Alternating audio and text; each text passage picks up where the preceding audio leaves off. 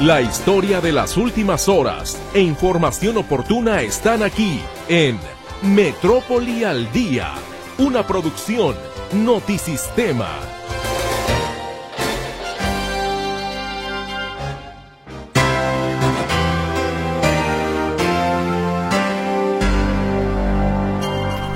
¿Cómo le va? Muy buenas tardes. Sea usted bienvenido a este espacio informativo Metrópoli al Día. ¿Qué tal su jornada? ¿Cómo va? Esperamos todo el equipo que de lo mejor. Y si algo no estuviera marchando como usted lo esperaba, tranquilamente respire, analice y es muy factible que de ahí pueda usted aprender algo. A veces los contratiempos son enseñanzas que no valoramos mucho las disociaciones o cosas por el estilo a veces nos están mandando un mensaje para posteriormente crecer, superarnos, mejorar. Bienvenido a este espacio informativo en este miércoles ya 24 de enero de 2024. El sector hotelero de Jalisco reporta falta de personal. Ofrece más de 1.800 vacantes en diferentes áreas, pero no hay interesados. Hay otro universo que dejó de trabajar en empresas y empezó a trabajar en plataformas, ¿sí? en, todos los de delivery, de la entrega a domicilio. Pobladores de Ocotlán organizan para este viernes nuevas protestas para exigir la salida de la Guardia Nacional y el Ejército.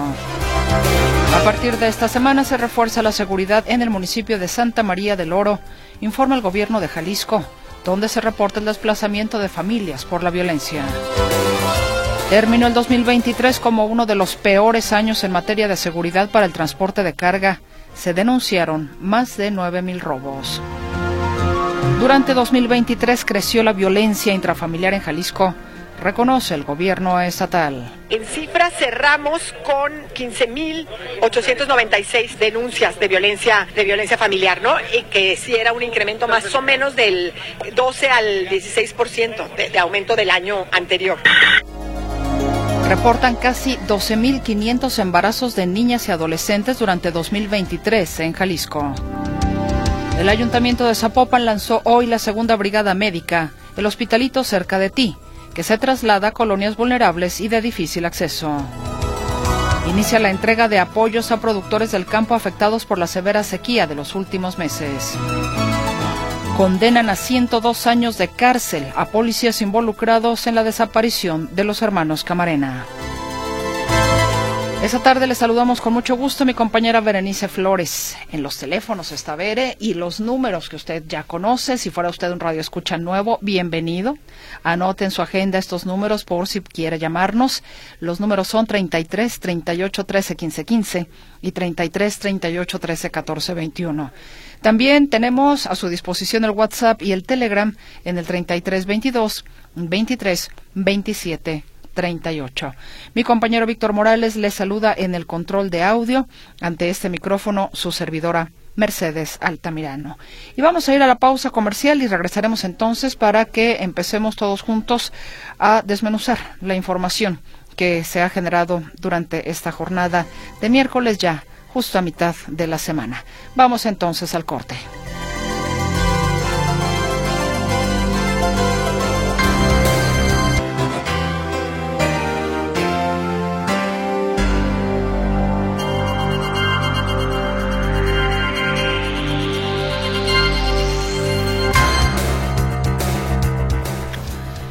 Aquí estamos de regreso con usted y vamos a platicar en unos instantes más, o nos va a informar mi compañera Claudia Manuela Pérez sobre este Centro de Justicia para las Mujeres en Tlajomulco, porque han buscado de alguna manera darle más difusión luego de que el Centro de Justicia para las Mujeres de Guadalajara registra una afluencia muy importante y entonces la idea es tratar, obviamente, de dar una mayor celeridad en la atención a las mujeres que son violentadas. Pocas mujeres son las que están en el Centro de Justicia para las Mujeres en Tlajomulco. Uno quisiera pensar que es porque no hay porque no hay violencia, porque no hay de qué quejarse. Qué bueno que fuera así pero mm, pareciera ser que el asunto aquí es socializar un poco más el lugar. Pero ya mi compañera Claudia Manuela Pérez nos tiene precisamente los detalles, Claudia, porque pues decía, bueno, si no hay muchas mujeres yendo a Tlajomulco, ojalá fuera que, pues porque no hay de qué quejarse, insisto. ¿Cómo estás? Buenas tardes. ¿Qué tal, Mercedes? Gracias, muy buenas tardes. Pues no hay buenas noticias en cuanto a la violencia familiar. No, tal vez porque no la conocen, porque el año pasado Jalisco cerró los datos de violencia familiar con una cifra récord de más de 18 de más de 15 mil, perdón, eh, denuncias interpuestas. Hay que ver también las que no se interponen ante la justicia. Más de 15 mil denuncias, casi 16 mil denuncias interpuestas ante las autoridades de violencia familiar en el año 2023. La secretaria de Igualdad Sustantiva, Paola Lazo, indica que esta cifra pues es, es un nivel récord porque dice que este fenómeno, este delito ha crecido de la pandemia para acá. Desde el año 2020 presenta un crecimiento importante que preocupa a las autoridades. También comenta que en lo que va de este año se han registrado seis muertes violentas en Jalisco, o sea, en 24 días de enero, seis muertes violentas de mujeres en Jalisco y bueno, la violencia familiar no cesa y así cerraron los números en el año 2023. Eh, en cifras cerramos con eh, 15.896 eh, denuncias de violencia de violencia familiar, ¿no? Y que sí era un incremento más o menos del 12 al 16% de, aumento del año anterior inmediato. Entonces sí estamos con esa preocupación, estamos generando no solo la, ruta de la reforma en términos de, la, de, la, iniciativa de ley, o sea, una, una reforma a la ley, sino también una ruta específica que involucre también especialmente al DIF a la Secretaría de Salud y a la Secretaría de Educación para que podamos hacer un andamiaje, eh, digamos, institucional que nos permita atender con procesos formativos y de sensibilización para cambiar estas dinámicas de vinculación que son tan desiguales y tan violentas en las familias. Señala que los nueve municipios, los nueve municipios de la zona metropolitana de Guadalajara son los que registran el mayor índice o el mayor porcentaje o el mayor número de denuncias por violencia familiar. Y también comentó que este Centro de Justicia para las Mujeres de Trabajomulco, que se inauguró hace dos meses o hace más de un mes, pues dice que no ha funcionado, no, no ha tenido la demanda que se pensaba. Hasta el momento registra, dice, entre 60 y 70 casos diariamente. ¿Por qué son bajos? Porque el Centro de Justicia para las Mujeres de Guadalajara registra entre 200 y hasta 400 casos de violencia o de, o de mujeres que van a pedir ayuda en este centro de justicia de, para las mujeres de Guadalajara en un solo día. La idea era despresurar este centro con el centro de justicia de Tlajomulco, que se aligerara la carga, porque es mucha la carga en este centro de justicia para las mujeres de Guadalajara. Esto lo señala la secretaria de Igualdad Sustantiva, Paola Lazo, señala que van a hacer una campaña de socialización para en escuelas ahí de Tlajomulco, primarias, secundarias, el DIF municipal, van a hacer toda una campaña para que las personas conozcan que está este centro ahí en la colonia Chulavista, que está abierto las 24 horas del día. Escuchamos. Enero es un mes eh, que históricamente hemos visto que es un mes violento, no solo en contra de las mujeres, sino un mes violento en general. No creemos que lo que tiene que ver también con los rezagos económicos, con la presión de los pagos eh, escolares, de los pagos de predial, de los pagos de todos los, de todos los compromisos que decían económicos, generan tensiones también fuertes al interior de los, de los hogares y en la comunidad. Y esto también ha sido históricamente, hemos visto que enero siempre es un año, eh, es un mes complejo. Un mes complejo donde debería de haber muchas denuncias y no las hay. Escuchamos.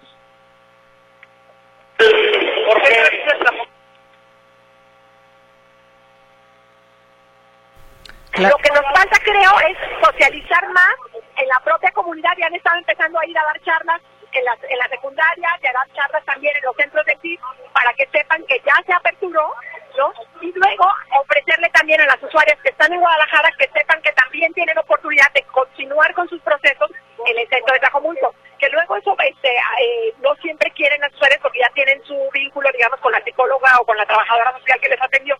Pero ese es parte del reto y que de alguna manera lo que sí ha estado bien es que se ha ido sosteniendo hacia arriba, aunque ha sido paulatino, también eso nos da oportunidad de ir midiendo también al personal y viendo cómo se están generando los procesos de atención para también acortar estos. Hay que recordar ese Centro de Justicia para las Mujeres, bueno, todos trabajan las 24 horas del día. Eh, todo el día trabajan también por la noche, madrugada. Cualquiera puede llegar una mujer a pedir ayuda, a pedir apoyo en este Centro de Justicia para las Mujeres el de Guadalajara, ya hay, ya hay cuatro en estos momentos, está el de Guadalajara, el de Puerto Vallarta, el de Colotlán, en el norte del estado, el de Tlajomulco, que fue el que se abrió hace más de un mes, y a mediados de este año prometen también abrir el Centro de Justicia para las Mujeres de Tlaquepaque. Lamentable que este fenómeno crezca, pero también qué bueno que hay centros de justicia, que hay lugares donde se atienda a las mujeres. En este Centro de Justicia para las Mujeres se les da apoyo psicológico, jurídico, legal, y hasta emocional, psicológico y también económico. Porque preguntaba yo, una persona huye, una mujer puede de repente huir corriendo de su hogar con sus hijos, hay guardería, se les da inclusive económicamente un apoyo y si de verdad o se ve, se demuestra, se ve que están en peligro, se les lleva a un albergue del mismo centro de justicia a un albergue que también los tiene el gobierno del estado y que están conectados con esos centros de justicia para que ya no regresen a su casa. Entonces, está este centro de justicia para las mujeres de Tlajomulco, tiene de 60 a 70 eh, personas que se atienden diariamente, ojalá que no crezcan, pero si crecen, bueno, que sea porque se hará una atención integral a toda la población de Tlajomulco. También hay que recordarlo, Mercedes, Tlajomulco está en los primeros lugares a nivel estatal en violencia contra las mujeres y violencia familiar. Mi reporte, muy buenas tardes. Pues mira, yo que me quería ver optimista con el tema de que si las mujeres no van es porque no hay de qué quejarse, porque no hay tanta violencia como se, se pudiera pensar, pero desafortunadamente sí, Claudia, y nunca, nunca falta el desafortunado subregistro. Sí, efectivamente, más de 15 mil, casi 16 mil denuncias el año pasado, que también eso preocupa a la autoridad porque si hay 16 mil denuncias, debe haber la misma cantidad de mujeres que hayan pedido auxilio y no es así. Entonces las denuncias ahí está, está están los números, está el registro, también está la cifra negra de las que no presentan denuncia y bueno, acudir. El consejo es acudir, quejarse, acudir a la autoridad, eh, acudir, pedir ayuda, pedir ayuda y también hay que recordar que están, están las cadenas de apoyo que también podemos darnos las mujeres en caso de que se conozca un caso así. Sí, reporte, Mercedes. Muchas gracias, Claudia Manuela Pérez. Hasta luego. Hablemos ahora de mujeres, sí, pero en el caso del sector de las niñas y las adolescentes. En Jalisco, el embarazo infantil deberá investigarse como un presunto delito sexual, porque en la mayoría de los casos está involucrado un adulto. La secretaria de Igualdad Sustantiva entre Mujeres y Hombres, Paola Lazo, indica que el año pasado se registraron 12.122 embarazos de adolescentes y 327 de niñas. En el año 2023 tuvimos de entre 15 y 19 años, tuvimos 12.122 embarazos y en nacimientos de entre 10 y 14 años 327 embarazos. Eh, nosotros estamos, eh, dentro, si nos comparamos con la media nacional, la media nacional este, tiene un 14.9% de embarazo infantil o adolescente y nosotros tenemos un 14.1%. estamos debajo de la media, pero estamos bastante, digamos, estamos cerca de, de la media, ¿no? Entonces, en 2020, Jalisco registró el embarazo de dos niñas de nueve años y en el 2021 otros dos de la misma edad.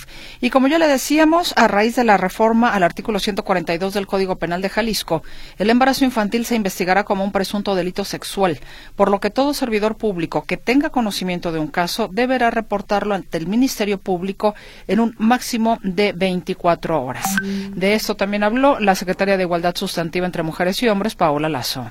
Esto es cuando hay un embarazo infantil o adolescente, se tiene que eh, dar aviso inmediato al Ministerio Público para que se siga el proceso de investigación eh, eh, adecuado para poder revisar si es que hubo un abuso sexual o, un caso de violación.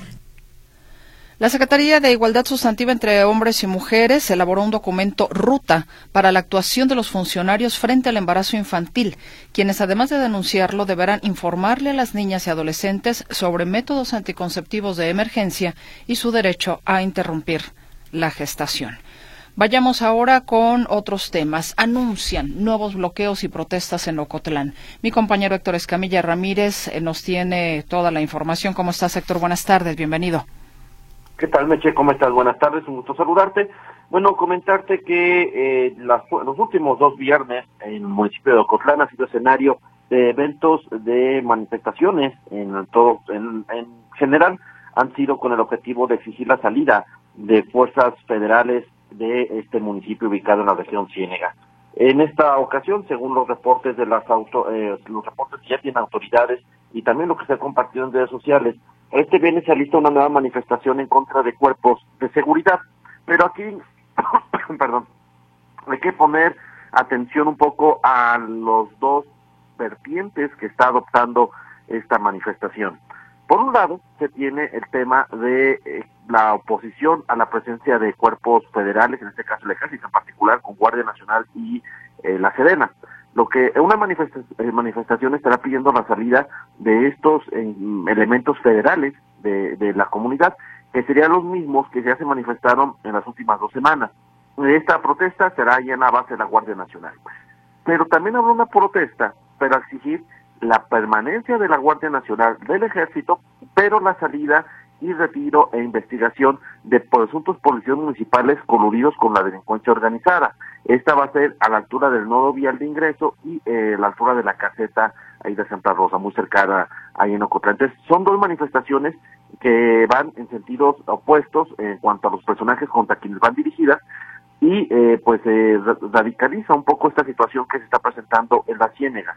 Por un lado, eh, eh, denuncias de supuestos abusos de parte de elementos federales, pero que las autoridades afirman son movilizaciones orquestadas por grupos de la delincuencia organizada, y por el otro lado tenemos, Meche, a estos otros manifestantes que al parecer serían del mismo colectivo que colocó lonas en esta semana en favor de la Guardia Nacional y del Ejército, quienes acusan que eso es la Policía Municipal quienes estarían involucrados con estos grupos criminales y por tanto eh, la protección y por eso también incluso apoyan estas manifestaciones contra el ejército y la federal. Entonces, eh, peras o manzanas, la realidad es que es una situación muy compleja la que se vive en Ocotlán, sobre todo pensando en el tema de desconfianza en los cuerpos de emergencia y habrá estas manifestaciones que el gobierno ha insistido que particularmente las que van contra la Sedena han sido orquestadas por grupos criminales eh, para combatir los operativos que se llevan a cabo en esta demarcación.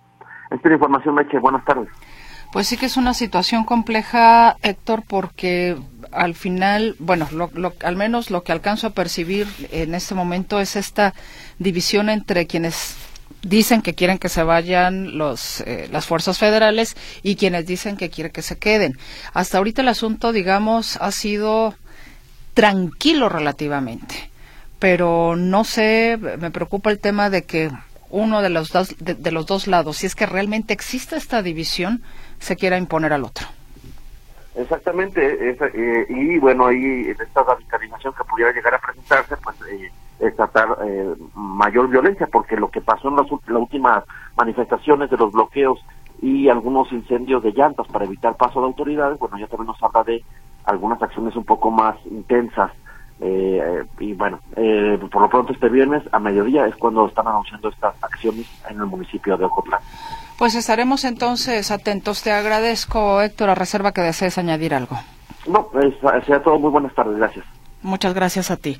Y bueno, ya que estamos hablando de temas precisamente de seguridad, el gobierno de Jalisco dio a conocer o aseguró que la mesa de seguridad, que sesionó por cierto el día de hoy, da seguimiento a los acontecimientos en la localidad de Zipoco, en el municipio de Santa María del Oro, en los límites con Michoacán.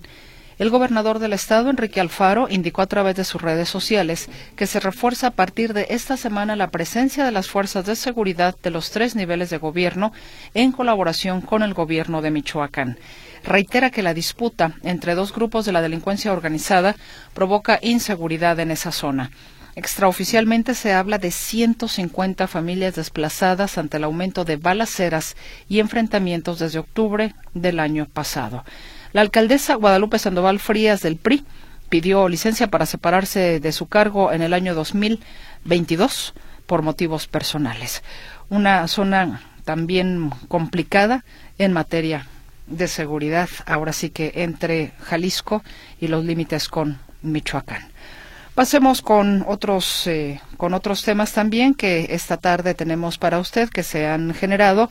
El sector hotelero, fíjese usted que está ofreciendo más de 1.800 vacantes, pero resulta que, que no hay interesados. ¿Cuál es el motivo? ¿Qué ofrecen exactamente dentro del sector hotelero? Mi compañero José Luis Escamilla nos informa. José Luis, bienvenido, muy buenas tardes. ¿Qué tal, Meche? ¿Cómo estás? Buenas tardes. Un saludo para ti y para todo el auditorio. Sí, ciertamente, fíjate que los hoteleros están pasando por las mismas que muchos otros sectores. En su momento hablamos de los restauranteros, de los constructores, eh, de muchos gremios, Meche, de los restauranteros también en su momento, de los problemas a los que están enfrentando eh, justamente para hacerse de mano de obra, de trabajadores. ¿A qué me refiero? Eh, ¿Has escuchado esta frase de los empresarios que dicen, es que trabajo sí tengo, el problema es que no hay quien esté llegando a cubrir esas vacantes de empleo? Eh, y es exactamente lo que está ocurriendo con los hoteleros. Hoy el presidente de la Asociación de Hoteles de Jalisco, Juan Carlos Mondragón, señala que en el sector hay cerca de 1.800 vacantes de empleo a diferentes puestos. Sin embargo, pues como te digo, ocurre lo mismo que en otras industrias. No hay quien quiera trabajar o de repente hay muchísima rotación de trabajadores, personas que van, eh, piden el empleo y a los dos meses o tres meses después de que recibieron capacitación, bonos, etcétera, simple y sencillamente se dejan de presentar. Aquí el tema es que esto está afectando a la productividad, en este caso de los hoteles. Hay una explicación, da el propio presidente de la Asociación de Hoteles de Jalisco, Juan Carlos Mondragón, y si te parece escuchamos de propia voz cuál es la idea que tienen los empresarios, o de menos él, sobre por qué no hay mano de obra, por qué no están acudiendo a las ofertas de empleo. Como nosotros lo vemos es, consideramos que hay una parte de la población, voy a hablar de Jalisco nada más, que ha migrado a los Estados Unidos. No sé si es mucha o es poca, pero creemos que hay un universo. Hay otro universo que dejó de trabajar en empresas y empezó a trabajar en plataformas, ¿sí? En, todos los de, delivery, de la entrega a domicilio. Y bueno, otra explicación que podría haber de este tema es que a lo mejor en alguna, algunas personas dicen, bueno, yo o algún familiar en casa recibe uno de los programas del gobierno, alguna beca, algún apoyo para el adulto mayor, etcétera, es una ayuda y ya no, ya no tengo que trabajar de alguna u otra manera. Así que, bueno, lo que es una realidad, Meche, es que trabajo hay. Eh, y otro de los temas también, ¿no? Digo, los empresarios rara vez lo van a decir por el tema de la autocrítica, pero otro asunto es el tema de los salarios. Ya la gente vio que a lo mejor puede hacerse de dinero trabajando por su cuenta, que gastando o invirtiendo ocho horas al día, de lunes a sábado, para ganar lo mínimo, ¿no? Entonces, ese es otro asunto que quizás los empresarios nos han puesto a ver que no están siendo favorables las condiciones, las llamadas horas POMPI, eh, pasar tiempo sentado en una oficina eh, que te resulta muy poco dinero, en fin, todas esas situaciones son las que seguramente también están impidiendo que la gente se acerque a buscar estas ofertas de trabajo y que pues saquemos adelante la chamba de las diferentes industrias. Y Deporte Meche, buenas tardes. José Luis, hay otro tema también con los hoteleros, lo del Airbnb, que entiendo también ha arrestado pues eh, mucha clientela, este tipo de, o este modelo de negocio. Sí, por supuesto. Y me parece que es oportuno mucho explicarle a nuestro auditorio qué diablos es un Airbnb, porque de repente hablamos de términos y no todo el auditorio está familiarizado. Los Airbnb son, eh, imaginemos la casa de Doña Lucha, que Doña Lucha dice, oye, mi casa está en una zona céntrica, tiene un buen tamaño, yo tengo otro lugar para vivir, lo suben a una plataforma digital, a una plataforma por internet, lo suben y lo ofertan. Eh, ah, oye, yo, yo tengo la renta por dos días o por tres días esta casa, eh, tú que vienes a un viaje de negocios, te la rento eh, y ya no llegues a un hotel, te, te hospedas en mi casa, eh, yo me encargo de limpiarla, yo me encargo de que la encuentres en buenas condiciones y demás. Esos son los Airbnb son eh, alojamientos de corta estancia para gente que va de vacaciones y no se quiere quedar en un hotel, que quiere llegar a una casa o viajes de, negocios, etcétera, ¿no? Entonces son personas que ya no van a un hotel de manera tradicional, sino que rentan una casa dependiendo de sus, de, sus necesidades. Entonces, cuando los hoteleros de todo el, de todo el mundo, ¿eh? no nada más de México, cuando los hoteleros de todo el mundo vieron que esta era una competencia desleal, porque ellos tenían que pagar impuestos, tenían que pagar empleados, tenían que pagar permisos, y Juan Pérez podía rentar su casa sin ningún problema. Entonces, en el caso de Jalisco, se grabó con un impuesto de 3% para este tipo de plataformas.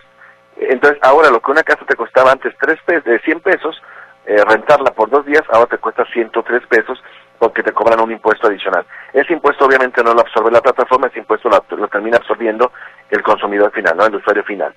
Pero lo que es una realidad, Meche, es que ya los hoteleros quedaron un poquito más satisfechos y dijeron, bueno, no nada más me están sangrando a mí, están sangrando también a las empresas, eh, a, las plataformas, ¿no? como en este caso Airbnb.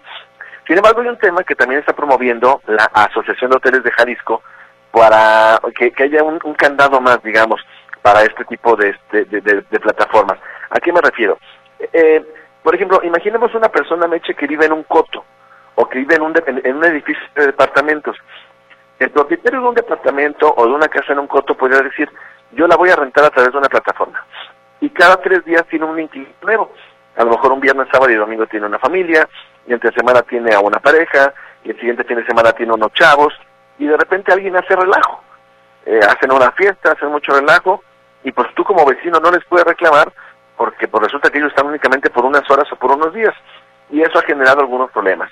De ahí que el presidente de la Asociación de Hoteles de Jalisco, Juan Carlos Mondragón, pues eh, dice que están pugnando autoridades municipales y estatales para que se tenga que tener una licencia para poder tener esto, para, para poder rentar una casa de esta manera, de tal suerte que tú tengas que tramitar una licencia y tú ves en, en, no sé, en Puerta de Hierro, que es un acceso controlado, y quieras rentar tu casa, que tengas que tramitar una licencia con el ayuntamiento, por ejemplo. Pero si te parece, escuchamos nuevamente a Juan Carlos Mondragón, presidente de esta asociación. También estamos eh, enterados de que hay muchas personas que no están de acuerdo en que en sus edificios, en sus edificios de departamentos o en sus cotos, se renten las viviendas a través de plataformas por el escándalo que, que la gente suele hacer ahí, ¿no? Eh, siguiendo un poco esta línea y la Ciudad de México ha avanzado de manera muy importante en eso, ahora el trabajo eh, vendrá de cabildeo hay lo que decía este empresario donde vamos a estar cabildeando justamente este asunto para que pueda ser eh, atendido por autoridades municipales y estatales. Hasta el momento, la única, el único gobierno que, que, ve este tema, el único gobierno que exige una licencia o que tramite una licencia para esta clase de rentas es el de la Ciudad de México. Mi deporte Meche, buenas tardes. Muchísimas gracias por la información, José Luis Escamilla. Hasta luego. Hasta luego, que estés muy bien. Tenemos que hacer un corte comercial y regresaremos, por supuesto, con más información. Y gracias también por sus mensajes que ya veo están llegando a WhatsApp, a Telegram y con mi compañera Berenice Flores en las líneas telefónicas fijas.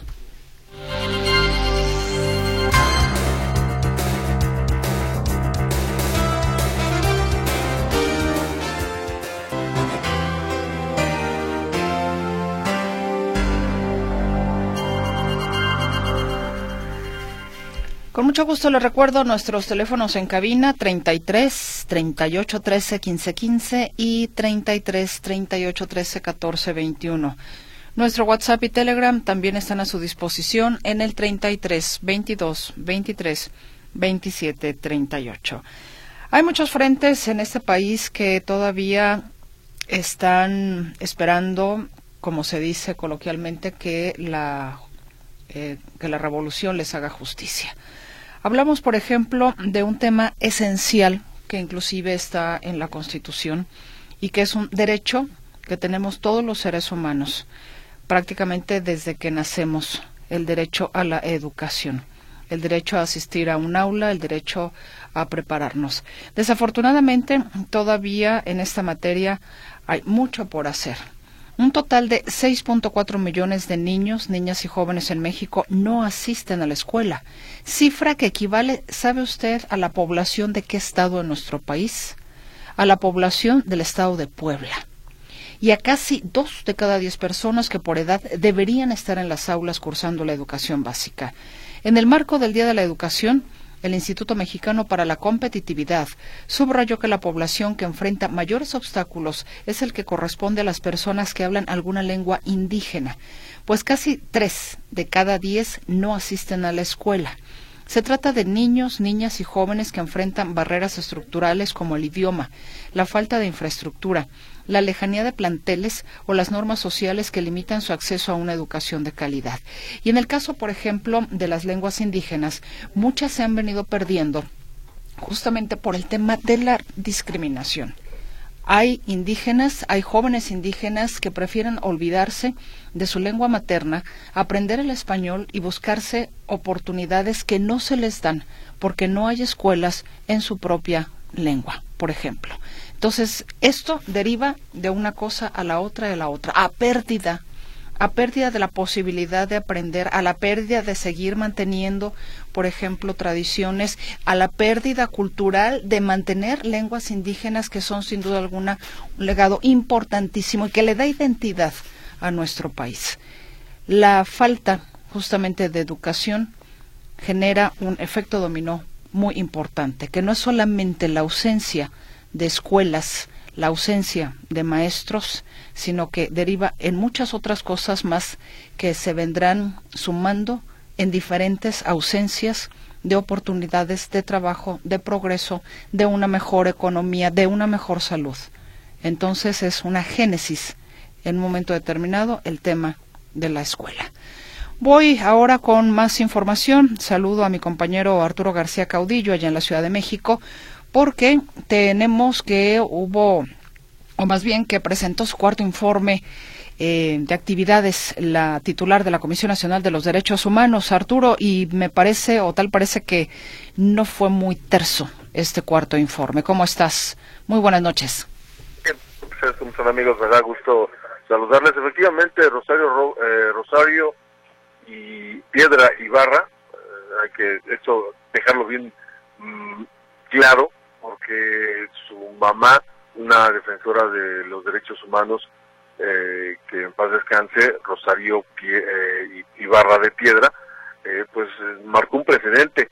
Y esto es una cosa que justamente el día de hoy le reclamaron, pero pues ella llegó a la defensiva a la Cámara de Diputados donde está trabajando la Comisión Permanente del Congreso de la Unión para rendir su informe anual, es el cuarto efectivamente, y aquí pues decía, llegando a la defensiva, pues defendiendo su gestión, porque asegura que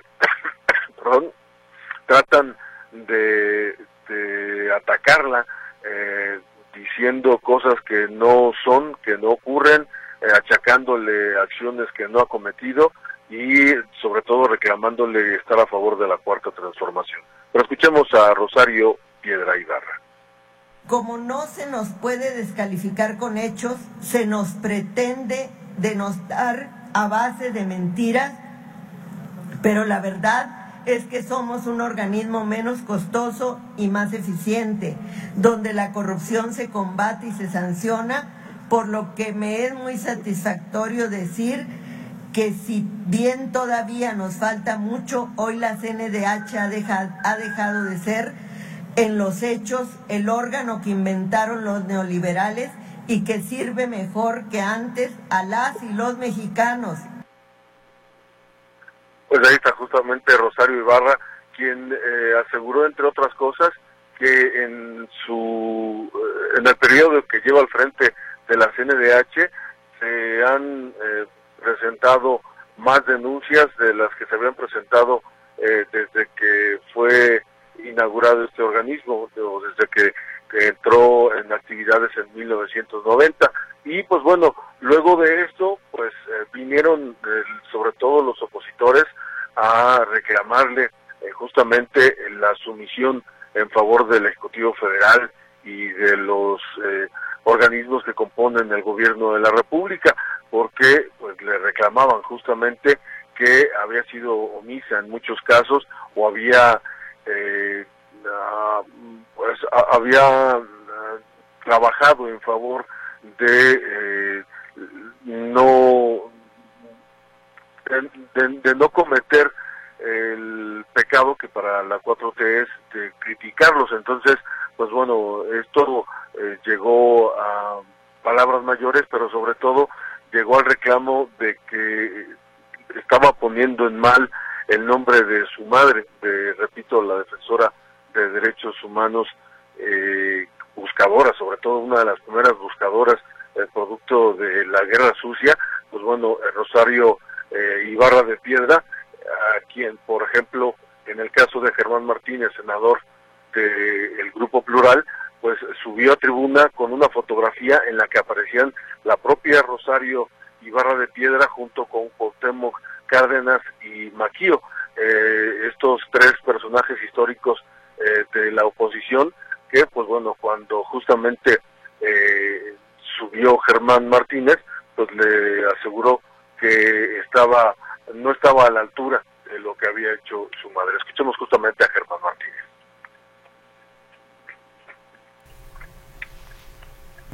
del lado de la foto que exhibí, del lado de la foto de Rosario Ibarra, de Cuauhtémoc Cárdenas, de Manuel Cloutier, de ese lado.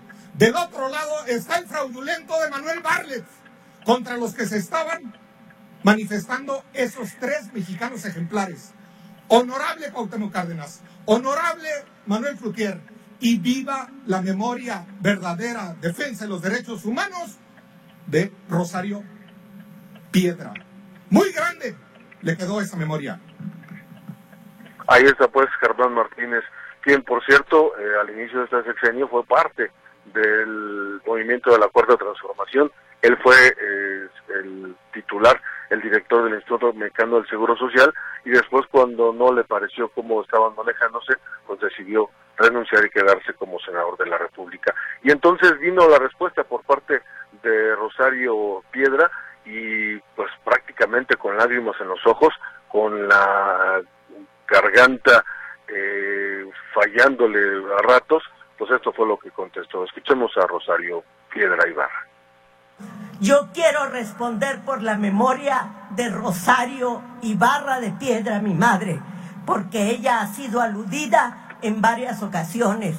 Ahora, quienes en su vida la denostaron, fueron omisos, se coludieron con el poder y con los opresores de este país, hoy sacan su discurso a flote para distorsionarlo porque ni se lo saben, ni siquiera lo saben, lo distorsionan, pero lo más grave, lo más grave es que distorsionan y lo utilizan para seguir permitir, para seguir obstaculizando la transformación de este país. Pues ahí está justamente la respuesta y ustedes la escuchaban con la voz como parecía que le fallaba, pero logró eh, responder a quienes la criticaban, sobre todo utilizando el nombre de su madre. Mi reporte, Mercedes, buenas noches. Muchas gracias por, eh, por esta información, Arturo. Buenas noches. Hasta el rato. Vámonos a la pausa. Volvemos.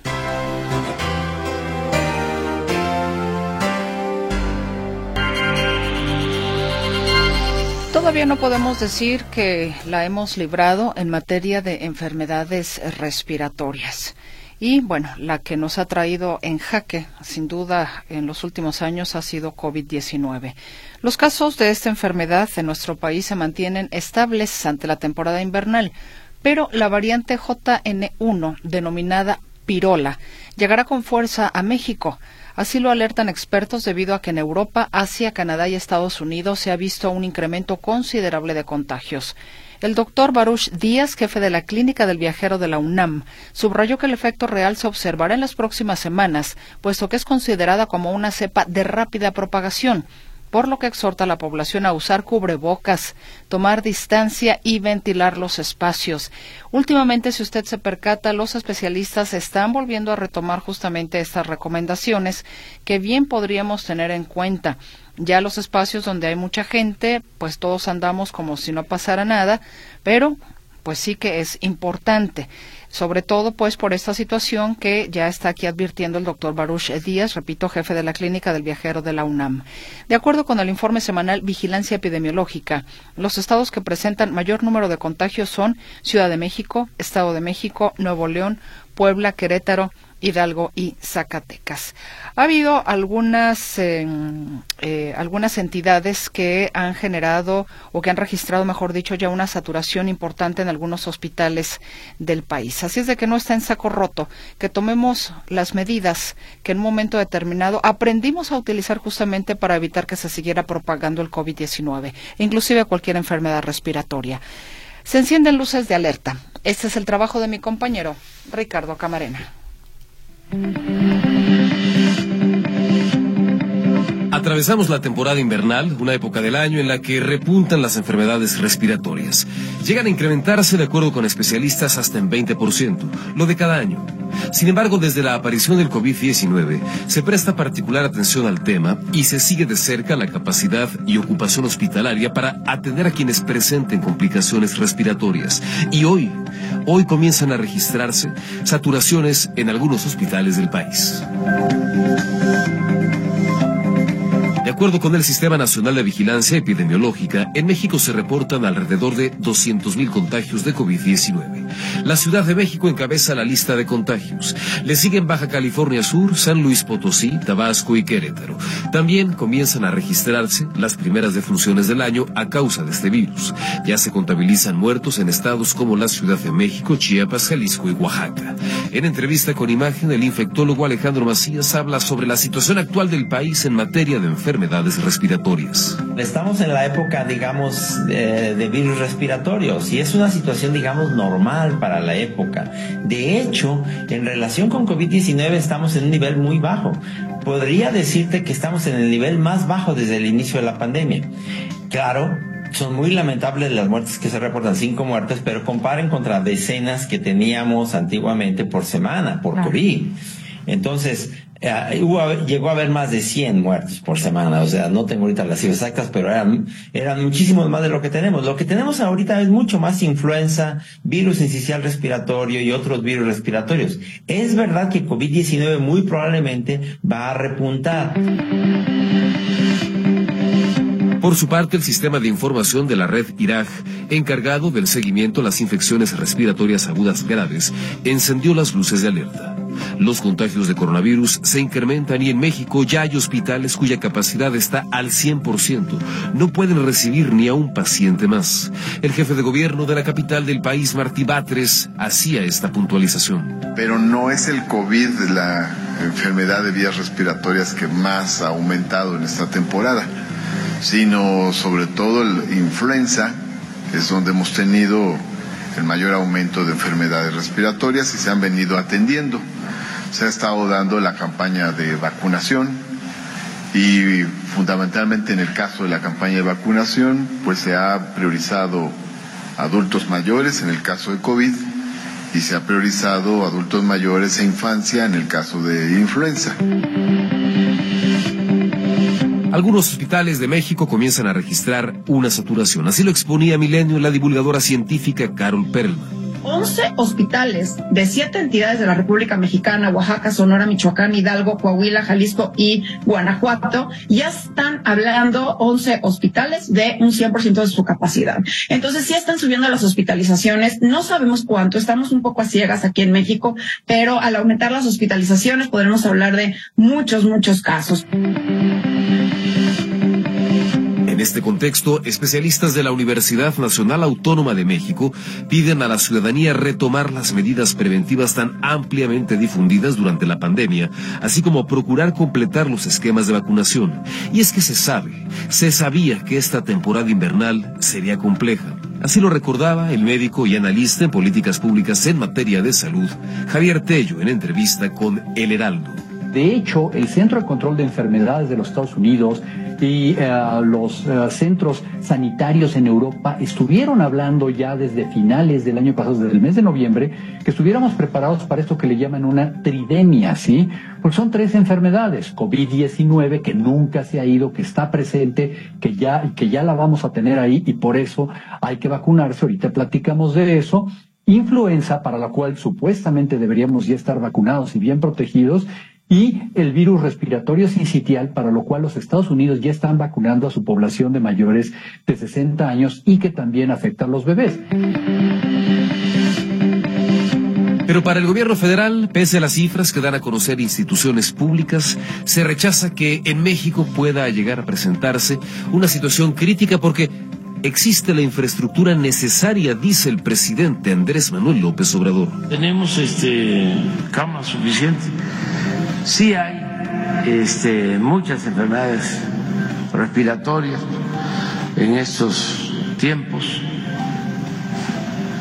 gripas y pues eh, otro tipo de enfermedades que tienen que ver con el clima, con la temporada.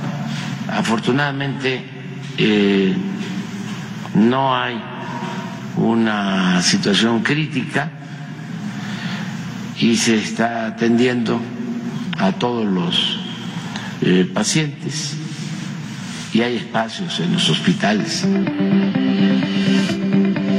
Más allá de cómo se encuentran actualmente las cifras, vale la pena recordar algunas de las medidas preventivas para reducir el riesgo de contraer una enfermedad respiratoria como el COVID. Entre estas, lavarse las manos frecuentemente con agua y jabón, no tocarse la cara con las manos sucias y permanecer en casa cuando se tiene una enfermedad respiratoria. Ricardo Camarena. Gracias a Ricardo Camarena por ese trabajo y bueno, sin duda alguna importante el tema de estar evitando los cambios bruscos de temperatura, de mantenernos hidratados, el ejercicio, eh, sí, cuidarnos, eh, comer bien, comer a nuestras horas, todo eso, por supuesto que mantiene nuestro sistema inmunológico fuerte, precisamente para el ataque de cualquier virus, no solamente las enfermedades respiratorias, sino de cualquier otra enfermedad a la cual nuestro cuerpo pueda ser susceptible. Así es de que, bueno, a cuidarnos. Vámonos al noticiero, Notisistema de las 7. Regresaremos a la segunda hora de Metrópoli al día porque todavía tenemos bastante por informarle y muchísimas gracias por el favor de su sintonía donde quiera que se encuentre.